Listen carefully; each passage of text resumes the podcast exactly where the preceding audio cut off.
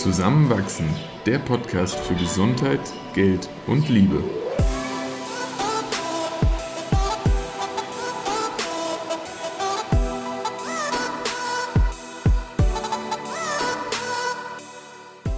Willkommen zu einer neuen Episode von Zusammenwachsen. Heute nehmen wir Avatar auseinander und geben noch drei Empfehlungen von Filmen, die uns deutlich besser gefallen haben. Viel Spaß beim Zuhören.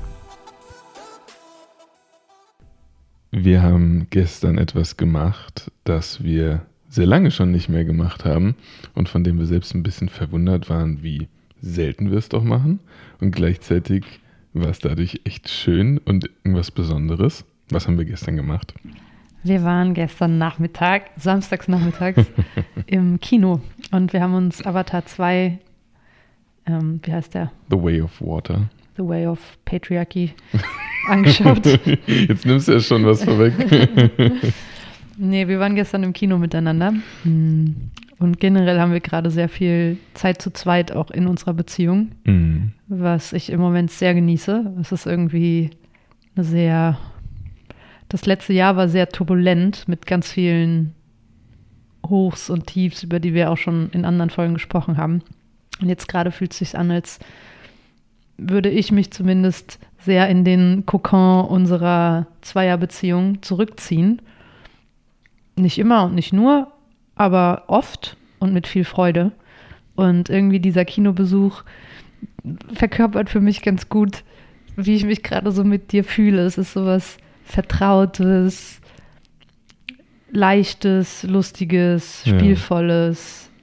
Unkompliziertes, sehr Schönes, was ich da gerade so in unserer Beziehung empfinde.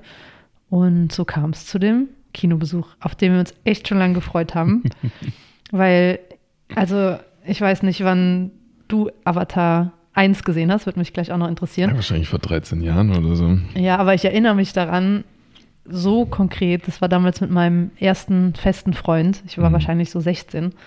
Und dieses Erlebnis mit 3D-Brillen, ein so was bisher Unbekanntes im Kino zu sehen mhm. und auch mit diesen Leitthemen von Spiritualität und Verbindung zur Natur, hat mich damals schon sehr nachhaltig beeindruckt. Und mhm. ich war sehr, sehr, sehr geflecht. So geflecht, dass ich den Soundtrack noch, obwohl er wirklich düster in Teilen ist und einfach nur instrumentale Begleitmusik, ähm, noch lange danach gehört habe und ich glaube sogar einen Avatar-Bildschirmschoner wow. hatte oder so. Also ich war sehr begeistert. Und mit einer ähnlichen Erwartung bin ich auch am Samstag ins Kino gegangen aber wir wurden beide bitter enttäuscht.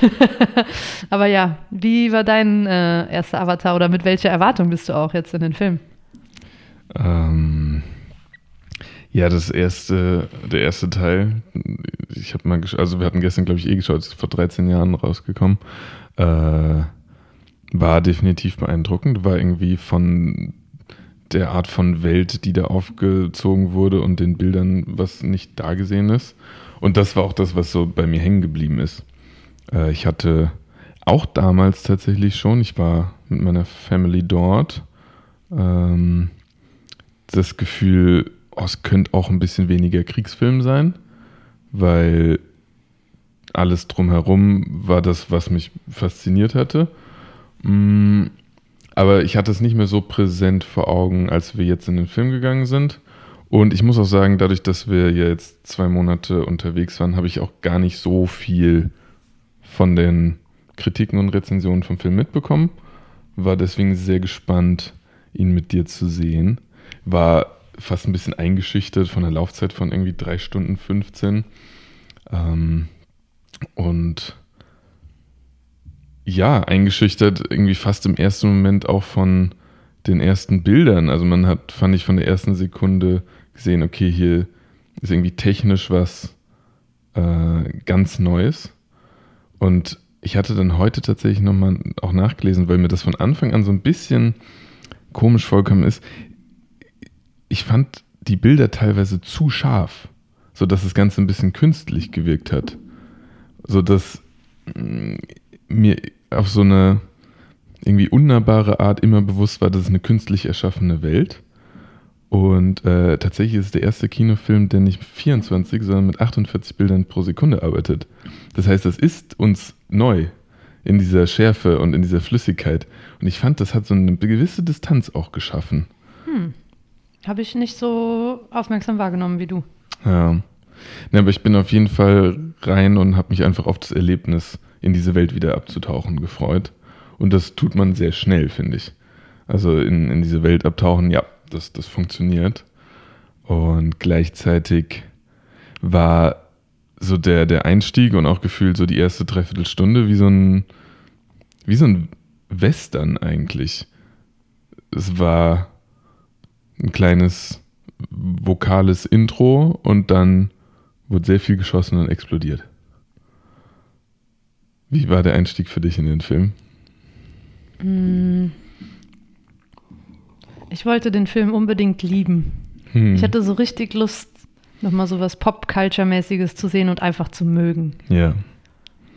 Und ich habe deshalb so die ersten fünf, sechs Triggerpunkte, die mich schon so ein bisschen kritisch haben stimmen lassen, versucht runterzuspielen und zu mhm. denken, nein, mhm.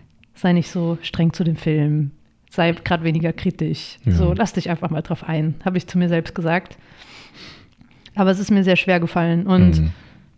ich wurde auch von dem Film, abgesehen von den Szenen, in denen es einfach nur Natur war oder mhm. Tiere, die miteinander spielen oder Geräusche, die man hört, zusammen mit ja, Szenen, in denen man sich einfach komplett eingenommen fühlt von der Landschaft, wurde ich nicht in den Bann gezogen. Mhm. Und es kam mir echt oft im Film vor, dass ich dachte, oder ich glaube, ich gehe gleich raus. Oder hm, mir ist gerade langweilig. So, ich habe zwischendurch auch viel in mein Notizbuch geschrieben, ja. weil in mir so viel vorging. Aber das war kein gutes Zeichen für den Film. Und die ersten ja, Minuten, es wird halt so ein Bild gezeichnet von so einer heteronormativen Familie in einer Fantasielandschaft. Hm. Und das wurde dann mit jeder Minute irgendwie nur noch krasser. Und da, da kommen wir jetzt, glaube ich, an den Punkt, wo wir auch irgendwie dran festmachen, warum reden wir in dem Podcast hier drüber, weil wir rezensieren hier keine Filme. Aber es gab einfach viele Berührungspunkte in dem Film, die sehr schwer mit etwas, was wir versuchen mh, hm, zu erfassen, zu leben, vielleicht auch weiterzugeben, äh, übereinander zu bekommen sind. Und die auch eigentlich viele, viele Kernthemen, die wir hier im Podcast schon angesprochen haben, berühren. Und das nicht unbedingt auf eine gute Art und Weise. Oder auch manchmal eben so wenig, dass es vermisst wird. Und deswegen vielleicht magst du sogar anfangen und irgendwie mal einen Punkt nennen, wo du sagst, ah, da war zum ersten Mal großes Fragezeichen vor meinen Augen oder irgendwie, das hat, das hat dir wehgetan beim Zuschauen. Hm, voll gerne. Und vielleicht noch zu dem Punkt, den du gerade vorangestellt hast. Was wir in Medien sehen, egal ob in Filmen oder in Liedern hören oder in Werbeanzeigen anschauen, mhm. es ist so prägend für unser Empfinden von was ist normal. Ja. Und deshalb ist es auch so wichtig, auch so Filme auseinanderzunehmen. Mhm. Und ich wünsche mir, dass es noch viel häufiger gemacht wird, sodass irgendwann weniger einseitige Filme entstehen. Und was mich jetzt konkret an Avatar, hm, boah, die Liste ist echt lang, mhm. aber vielleicht so das erste und am einfachsten nachfühlbare ist dieses wiederkehrende Patronizing. Ein Vater beschützt so, a father protects. It what, it's what gives him meaning. So, dass die Hauptrolle des Familienoberhaupts, so wie es auch in diesem Film dargestellt wird, mhm. ähm, ist alle Familienmitglieder von allem anderen abzuschotten und irgendwie so diesen Nukleus von Kleinfamilie herzustellen und auch als zum Beispiel, das ist jetzt kleiner Spoiler, ähm, die Entscheidung getroffen wird, das eine Dorf zu verlassen und zu den Meerdorf auszuwandern. Ja. Da gibt ja die, ich glaube, Naitiri heißt sie, mhm. ähm, sagt nochmal nein, so, hey, lass uns darüber diskutieren, lass uns vielleicht hier bleiben und ich will das nicht. Mhm. Und er übergeht sie einfach und sagt, no, it's my job. We, I need to save this family. We're leaving. Und reißt sie aus ihrem Volk heraus eigentlich, ne? Und reißt sie, genau. Und dann geht es halt genauso weiter. Also es wird einfach Gewalt viel glorifiziert. Der Vater, der den Sohn dafür lobt, in eine Schlägerei zu kommen. Der Vater, der darauf besteht, dass sein Sohn ihn mit Yes, Sir anspricht. Ähm, ein Vater, der keine Emotionen oder keine Emotionen zulässt, die abweichen würden von dem Bild von Härte und Stärke. Und die Frau, die dann diese stereotypische Rolle übernimmt, ihn zu beschwichtigen und zu Vernunft zu bringen. Und mh, mm, ja, es ist einfach ah, so, als ob wir vor 100 Jahren in so einem Locker Room wären und ein sehr von sich überzeugter Mann ähm, Anweisungen verteilt, wie die Welt gehört. Ja. Und dass da aber in dieser wunderschönen Fantasiewelt einfach eins zu eins genauso aus diesem überholten Paradigma übertragen wird. Ich habe auch, als wir das dann gestern nach dem Film zum ersten Mal miteinander angesprochen haben, überlegt, ziehen wir da gerade was an den Haaren herbei. Aber es war so präsent, es war so eindeutig, wie dieses Bild gezeichnet wurde, dass es auch kein Zufall sein konnte. So, das ist einfach die Sicht, die da vermittelt werden sollte.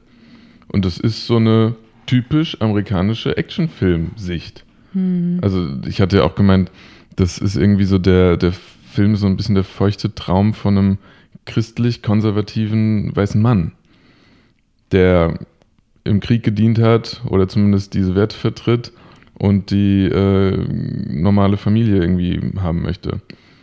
Normale Familie. Ja, genau, genau. Ne? Also so wie sie halt äh, eben ja, stilisiert wird. Und das war, es war so zu offensichtlich, um, um nicht sich dran aufzuhängen, fand ich. Ja, und auch die, die, die Söhne wurden ja alleinig in Beziehung zum Vater gestellt. Die Mutter hat immer nur eine Sicht von draußen drauf gehabt. Und die eine Tochter war irgendwie der Freak und, und hat dann irgendwie so ihre eigenen Besonderheiten mit der Welt ausmachen müssen. Und die andere Tochter war das kleine Mädchen, was eigentlich nur ein nerviges Anhängsel war. Äh, toll. Das ja. war eine sehr gute Rollenverteilung. Während die Mutter selbst, wie du es eh schon in Ansätzen beschrieben hattest, echt als im unguten Sinne hysterisch dargestellt wurde. Ja, und genau wie du sagst, so an den Stellen, wo sie einen inhaltlichen Beitrag leistet, mhm. wird sie unmittelbar danach mhm. von ihrem Mann dargestellt, als sei das gerade falsch, was sie sagt. So, ja. Nein, wir müssen hier klug handeln, nämlich so, wie ich das sehe. Und es ist so, oder? Und es ist irgendwie, und selbst, ich glaube, Frauen wird sogar manchmal in den Mund gelegt dort so, ha, ich bin hilflos, so sag mir, was wir tun mhm. sollen.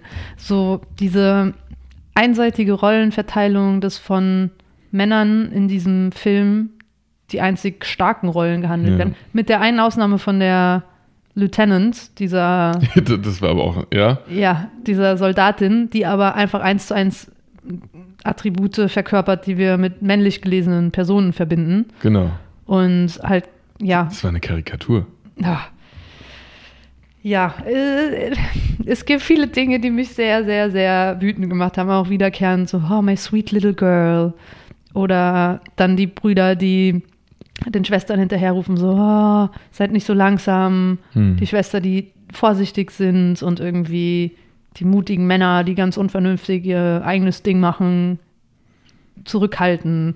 Und ja, auch die, die Stammesfrauen, die irgendwie miteinander im Wettbewerb stehen, gefühlt, ja. oder sich so sehr kritisch beäugen, mhm. spielt halt komplett in dieses falsche Narrativ, dass ähm, Frauen sich gegenseitig klein machen mhm. und runterreden. Mhm. Und es war, es gab so viele wunderbare Gelegenheiten von Sisterhood, ja. wo man so schön hätte anknüpfen können und auch diesen Band zwischen, dieses Band zwischen Frauen zusätzlich zu diesem Band zwischen den Brüdern mhm. mehr in den Vordergrund hätte stellen können, aber es wird einfach jede Gelegenheit dazu verpasst.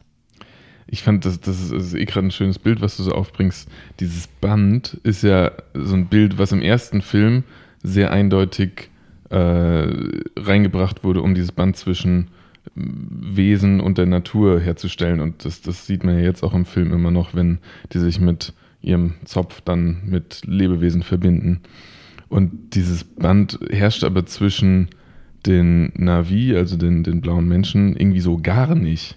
Ich meine, zwischen diesen Völkern war irgendwie waren rassistische Tendenzen vorhanden, die irgendwie, also es, es, steht so im krassen Gegensatz dazu, dass, dass das Grundmotto ja eigentlich Menschen dringen auf neuen Planeten ein und finden dort eine Welt vor, die im Grunde irgendwie besser sein sollte als das, was die Menschen kreiert haben, weil sie deswegen von ihrem eigenen Planeten flüchten müssen. Jetzt diese Bilder dort zu reproduzieren und irgendwie auch nicht aufzulösen und nur dadurch irgendwie Leuten Schutz zu bieten, dass man ihnen anweist, ja, sie müssen nützlich für die Gesellschaft sein, sonst haben sie hier keine Daseinsberechtigung. Wow. Hm.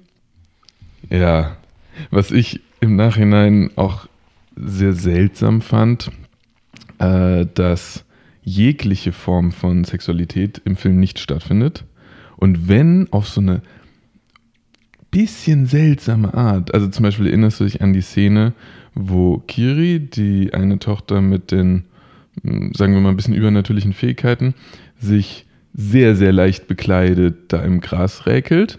Ich finde, das hat schon was Sexualisiertes auch gehabt und gleichzeitig habe ich das Gefühl, es ist akzeptiert, weil sie kein Mensch per se ist und blaue Haut hat und ein Kind. So, wenn, wenn das eine weiße, normale, also irgendwie eine, eine Frau, also im Sinne von menschliche Frau, nicht Navi, äh, dort gemacht hätte, wäre das direkt in einem sehr sexualisierten Kontext geschehen. In dem ganzen Film hat sich nie jemand geküsst, es war überhaupt keine Zuneigung zwischen Menschen äh, dargestellt. Ähm, das war, war ein großer Rückschritt aus dem ersten Film. Ähm, gleichzeitig auch dann, als über das, das Bekommen der Kinder am Film kurz gesprochen wird, weil, weil die Geburt wird jetzt nicht dargestellt, ist das sehr schnell abgehandelt und in einem Fall sogar irgendwie als unbefleckte Empfängnis irgendwie noch deklariert. Da haben wir noch eine schöne Bibelreferenz dazu. Ich, ich fand seltsam, wie exkludiert dieses Thema war. So als wäre das was, wo wir nicht draufschauen sollten. Hm. Mhm. Und dafür gab es halt halbstundenlange Kampfszenen, die einfach. Am Stück. Ja. ja. In dem. Also ich habe eh, ich mag einfach keine Gewalt in Filmen. Hm. Ich finde, in unserer Welt gibt es schon so viel Gewalt, das müssen wir nicht auch noch in Medien und Filmen sehen. Ja. Aber okay, ich akzeptiere, dass es Leute gibt, die das mögen. Mhm. Aber gleichzeitig war der Film in dem Aspekt so eindimensional, weil es gab, wie du sagst, keine Art von körperlicher Beziehung zwischen auch nur irgendwem. Ja. Es gab auch keine Kultur innerhalb der Völker. Mhm. Also während ja der Film in sich so reich an Farben mhm. und Tönen war, mhm. haben die Stammesvölker irgendwie nichts außer Krieg und nützlich sein. Aber man erfährt auch nicht genau, was das nützlich sein ist. Es ist, sind nie Szenen von Kunst oder von irgendeinem Handwerk oder von einmal wird erwähnt, dass es Gesänge gibt, aber man hört ja. diese Gesänge eigentlich nie und das ist nur die Verbindung zu den Tieren. Das ist das Einzige, ja. Und das ist irgendwie. Oh. Ist auch wieder so eine vertane Chance, wie du sie erwähnt hast. Ja. Und nicht zuletzt hat fast keiner der Charaktere emotionale Tiefe.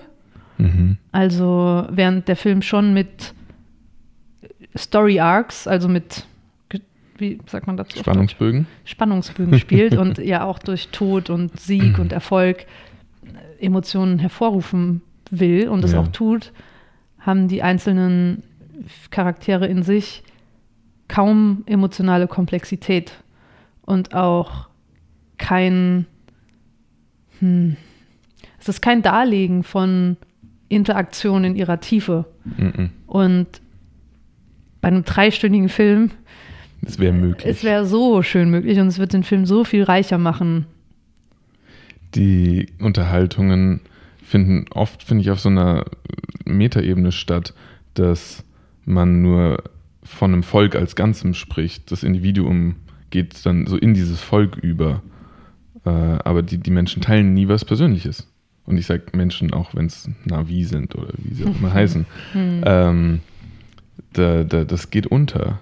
Es gibt keine Verletzlichkeit in dem Film, abgesehen von Kampf. Und, und die Kiri, die äh, ja diesen Weltschmerz irgendwie sehr, sehr deutlich spürt und eine Verbundenheit zu dem Planeten und äh, die, dieser Magie, die ihn umgibt, die wird damit auch komplett allein gelassen.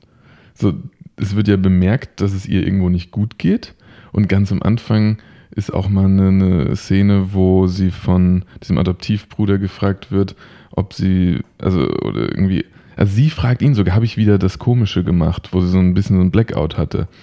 Und dann sagt er ja, und dann war's das. Hm. Dann, dann wird drüber hinweggesehen. So, das ist ihr Ding, das muss sie mit sich selbst ausmachen.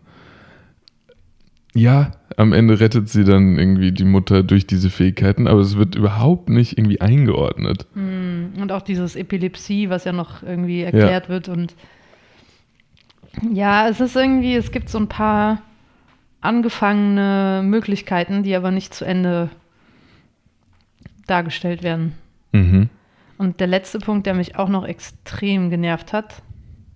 Okay, also ein Punkt hat mich genervt und einmal wieder so Missed Opportunity. Ja. Mich hat genervt, dass alle weiblichen Charaktere BMI von unter 15 hatten. Die waren alle nicht lebensfähig. Also die, dieses typische Beispiel von Darstellung von Frauentaillen, die einfach in der Realität nicht lebensfähig wären, gar nicht alle Organe unterbekommen könnten. Und auch komplett einheitlich, ne? Ja, alle. Ich meine, ja, es sind andere Spezies, aber man hätte sie auch anders designen können. Ja, also es war einfach sehr homogen, die Körperbilder, selbst in dieser anderen Welt. Und kindlich.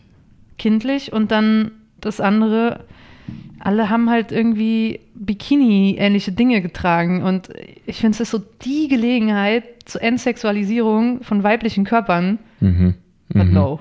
No, no, no. no. We keep no, on no, doing what we're doing. When we're just putting it in another world. Yeah. Und es ist so, es ist so, es gibt so geile Technologie, mit der man mittlerweile so innovative Wege finden kann zu lernen. Ja. Aber es ist halt, als hätte jemand einfach ein Klassenzimmer von vor 100 Jahren genommen mhm und auf Zoom gepackt.